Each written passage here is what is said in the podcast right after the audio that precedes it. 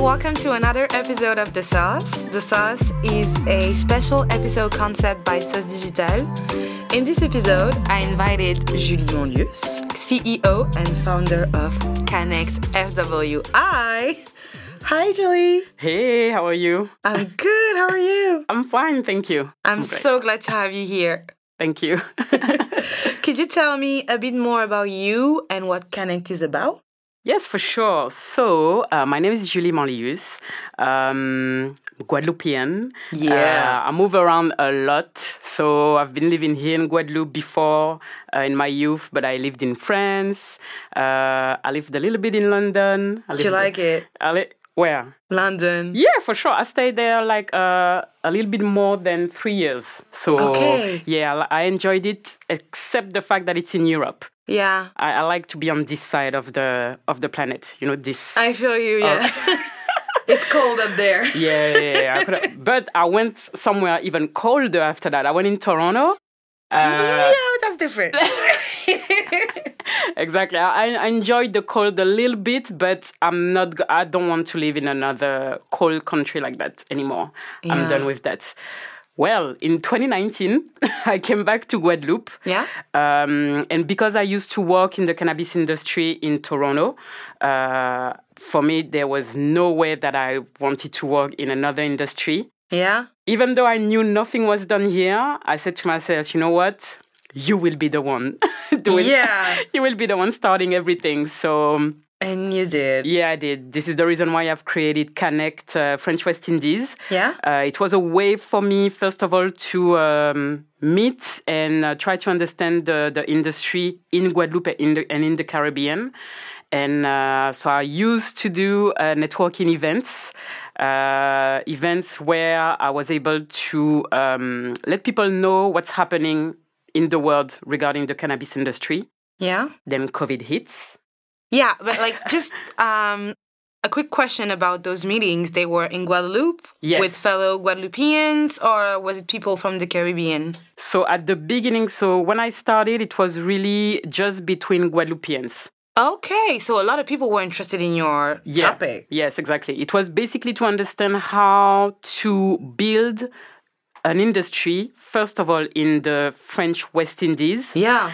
And second of all, in the Caribbean, so in, in our area. But uh, my goal would be, was before COVID, to export and try to do things um, between islands. Yeah. Uh, then COVID hits. It helped a little bit because I was able to do um, um, Zoom calls, etc. This is where the, the Innovation. yeah Zoom Zoom was open to everybody, so I was able to meet people from Caribbean islands. Yeah. Um, but after that, I shift because uh, I wanted to do a little bit more. So I've created a concept, Okay. the Happy Corner Yeah. Still events uh, more about uh, around food infused foods and it's a way to educate people on how to consume other in another way than uh, just smoking a joint for example, example. Yeah, so what I'm sensing is that you really want to encourage people to connect with one another, discuss the topic, because you talked a lot about like meetings, Yes. events. So I feel like it's all about connecting people. Yes, because this is the way I've learned when Yeah? I was in Oh, uh, that's cool. Toronto. And I've learned so much. And just being able to go in a meeting or networking event free, be, being able to um, meet people, professionals. Like, I mean, meet, I met a bunch of CEOs and Yeah. they're really open to share their stories. So it was So important for me to do something like that here. But the fact that the culture is a little bit different, I try to shape it in the Caribbean way. In a way. I think you did. yes. Yeah, Oh, great. yeah. I'm I happy feel- to say that. I feel like you did because I feel that locals can actually connect to what you are doing Mm-hmm. and don't necessarily link it to your experience abroad, not to a concept that you brought here. Yes. So for me, it means that you understood your sorry, it's the marketing in me talking, but I feel like you understood your target Yep. and that you really made sure that they were aligned with your vision Mm. and they understood it. And I feel like it's the hardest when you're trying to bring up something new. Great. I'm happy that you're saying that. So getting back to your relationship with English, Yeah. why is it so important to you?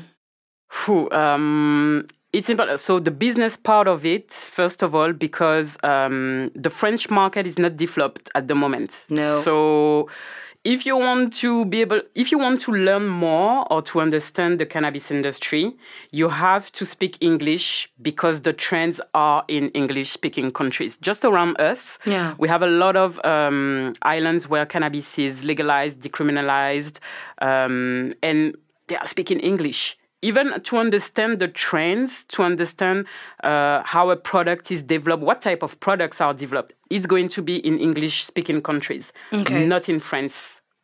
We are at the beginning, and this is with CBD, hemp Yeah. derived product. It's not we, really with the cannabis plants. So it's better to. It's really important. English is really important. All right. me. Then, besides school, why were you interested in that particular language? And obviously, everything you mentioned, but I'm just trying to find out a bit more about your origin story. so, Yeah. Um, basically, uh, one of my older brothers, so he's 12 years older than me. yeah. He um, he studied abroad, so he studied in uh, New York State in the University of Rochester. And I was Okay. like 11, 12. This is when I arrived in Guadeloupe in 96, basically. Okay. And uh, he used to send me catalogs. He's, he was such an ass. He used to send me catalogs with uh, sneakers, with food from. And I was like, what type of world is that? Because you have a lot of different things. Yeah. And every time I was trying to talk to him and ask him question about what that what this word means and, and everything, he never really wanted to tell me. He always he always pushed me to find a way to learn by myself. So he started to send me comics, Garfield, Calvin and Hobbes, everything in English. Uh, he used to send me like grammar books and everything. Okay, just do what you have to do, but try to understand by yourself. Uh, and yeah, this is basically the origin story and the reason why English is uh, the, the way I fell in love with the, the English language. What about music? Yes. Oh my God. Yeah. So I, I think you know when you're a teenager, you discover your taste in Yeah. everything. And when I arrived in Guadeloupe, I liked Zouk for a year, and after, and after, That's quite long, actually. yeah, no, but I say a year, but it's probably even probably like shorter. It was a week. yeah, I Yeah. shift after that to hip hop and everything. Everything was in English. So and You had to understand. Yes, and we are lucky here because we have uh, we ha- we yeah we still have cabled um, Yeah. channels. Uh, we used to have BET, MTV, and everything, and I really used to love to just watch the the clips and everything. And then Star Club had the great idea Of course. to put the lyrics of some of these songs. What a moneymaker.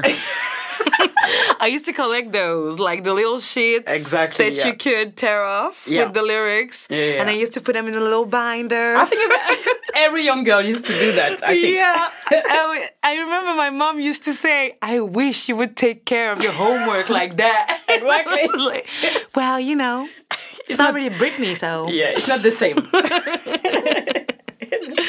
right. Uh, so next question: What's that thing, that story that made you realize English was a must-have in your skill set? Um, so yeah, I'm someone who loves to under- understand things.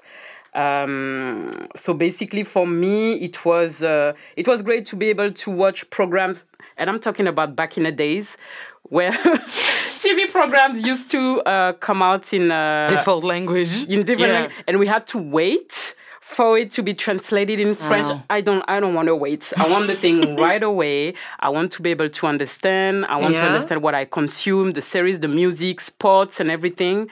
Uh, because I'm a big NBA fan, so I want to understand. I want to really comprehend what they're saying. Yeah. So this was the thing. I just needed to understand. I needed to to understand the the to um, get the expression. And I'm not even talking about the talking parts. Just the understanding. Yeah. Just I want to understand what they're saying. You know. Uh, yeah, that was a big thing for me. All right. And what then made a difference in your learning process? I stated in the previous episode, for me, it was both a teacher. I want to drop her name actually. It was Mrs. Ganou. She's an amazing woman. So if you're listening to us, you changed my life forever. So, yeah, what was it for you? The thing that made you realize that it was as important to learn how to speak, how to write, how to pronounce because when you first encounter a language, you don't necessarily think about all of that. I mean, I still don't think about all of that with Spanish. Mm-hmm. I will never get the acento tónico thing. Me neither. Okay. Well, um, it was basically the, so the access of uh, all this information. So Yeah. magazines, like you're talking about the the reading part. So Yeah. being able to read and uh, so not just to read but read and comprehend. So the access of uh, everything from magazines to books. Um, it was before internet, so we have to think about that a little bit. okay. Not really before internet, but it was at the beginning of internet. At the time, internet wasn't accessible to No. you. Like, it was an engineer's thing. maybe it was in 97 98 99 Yeah. but it was the internet with the IBM type of shit. yes Yeah. so you had to the landline was occupied when you on that so it's not like you go on internet you look for a word or you Yeah. for It no wasn't easy. it wasn't easy so you had to find other things and just side notes i used to have a um, dominican ex-boyfriend yeah? so the fact that they used to speak to in english for me was a big plus as well Okay, so then relationships. relationships yeah okay. Do you think, well, you actually already answered that question. I was about to ask you if you think English is mandatory to really succeed in the cannabis industry. But early on, you were saying that most of the trends, everything that's quite advanced in this industry is already in English, mm. and we're the ones who are late. So Yes. I guess it is. Yes, it is really mandatory. Um, I'm pushing everybody to start. I don't know, start a program, start something. I don't. For some people, speaking in English, it's like uh, it's crazy. It's really hard and difficult. Why do you think that? I don't know. I think I've heard that the more that we get, um, when you're an adult, it's way more complicated to learn another language. That's Oh, what I. why? I think it's something Don't you with the think brain. it's because like kids don't have inhibitions? No. No. Let me explain myself. because I feel that you get in your head, you get self-conscious about speaking a language you don't really master. Yeah, you know? that's true.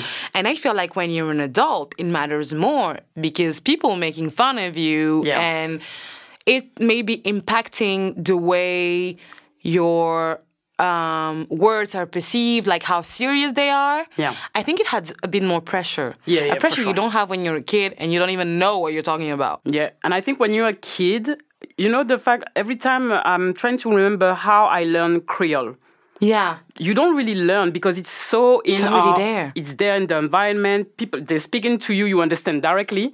So I think when you're young, when you're a kid, you can um, you have this. It's way more easier to do it when you're an adult. So you have this part, the fact that yeah, you're super conscious about uh, everything, people, the word that you're saying, and everything. And you've got less time. Yeah, but I think as well there's something about the brain. Like you Yeah. don't like the fact that maybe yeah. you use you way more used to speak French. You're going to make uh, the process is going to be way more complicated to make a sentence or try to make comprehend an expression, etc. But uh, mandatory. I said to everybody, if you really want to do something um, in this industry, because of our position, we are in the Caribbean. We are around a lot of English. Um, speaking uh, english speaking island so you have to be able to position yourself in a market where english is the first main language Yeah, and I feel like I mean in French, most of the product names and branding is in English already. Exactly. Like I almost feel like the word weed as such, meaning without translating it, Hmm. is both understood and used by French people. Yeah. So Yeah, shouldn't yeah. be that hard. yeah it is All right. Moving on to your relationship with English, what's the best thing? I'm probably going to repeat myself but just being able to understand you go somewhere you understand everything you can read easily It's quite an advantage. Yes, people they, they're not going they're not going they are not going to tr- to uh, trick you or to try to sell you something or because I guess some people are like that and Yeah. I think it's just for the confidence it feel it feels good. It does. what's the worst thing? Uh the worst thing so I would say first um and going back a little bit to the when you learn uh, another language as an adult uh, the fact that now that we are learning we know english i feel like we forget a, about words, expression, how to put words in French. Meaning in French, when you speak in French, you forget how to put words in a certain order and everything. And some people think that, yeah, we, oh, why you do that? You know, it's just speak French. No, for real. I can't. I've, for real, forgetting some words. Yeah. And they don't get that. People can't get what they don't know. Exactly. Yeah, and I like it reminds me of something that I read online. I think it was a meme or something. It was like people think that I'm this like super intelligent person because I speak several languages, but I'm just stupid in several languages because I just know half of it now because it's all a mix up in my head. And I feel that especially since French people are getting English more and more. I, I'm getting more lazy. Like Yes. there's some words I don't even bother to translate anymore, and I'm Listen. like, I don't even know how to say that in French. but you're French, yeah. I had a life. Let's move on. That's what I say all the time. I speak I speak Franglish Yeah. all the time. If you don't get it, I'm sorry, but I don't even want to bother. I don't even want to translate it. I'm sorry. So I feel like asking you how to use English in your business and or professionally is a bit like repeating what you already insisted on. So I'm gonna ask you, what's the culture or country that impacted your learning the most? It will be the the US for sure. Yeah, I Yes. think it's the case from Through a lot of us. yeah, but um, it doesn't matter if you are. I don't think people would say, yeah, it's because of Brit- Britain. Britain, in it. It's, Britain, it. it's because of Britain in it. No, nobody's saying that. nobody's saying that. Well, yeah, it's. I, I think. yeah, well, imperialism. That's all I'm gonna say. Yeah, exactly. Yeah, but you know, through music, movies, and everything, fashion, everything, Yeah. most of the things are coming from the US. So yeah, They are. Mm. Yeah, I think that would be an answer for most of the people who actually learn English in a non-speaking English country. yeah, definitely. So, what's the thing that surprised you the most during your first conversation with a native speaker? Uh, I've realized that I, I don't know how to speak English.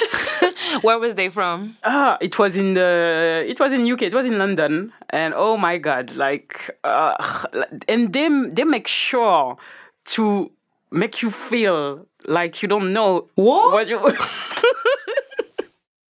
what you say. What? Uh, yeah, no, it was I don't the- get it. so you think the when you're in France, you sp- or in Guadeloupe or whatever, you speak Yeah. English. You think you know how to speak English, and when you speak with a native, Yeah. you understand that okay, you're not on point at all. Exactly. And I was like, damn, I have to work. I have to work more.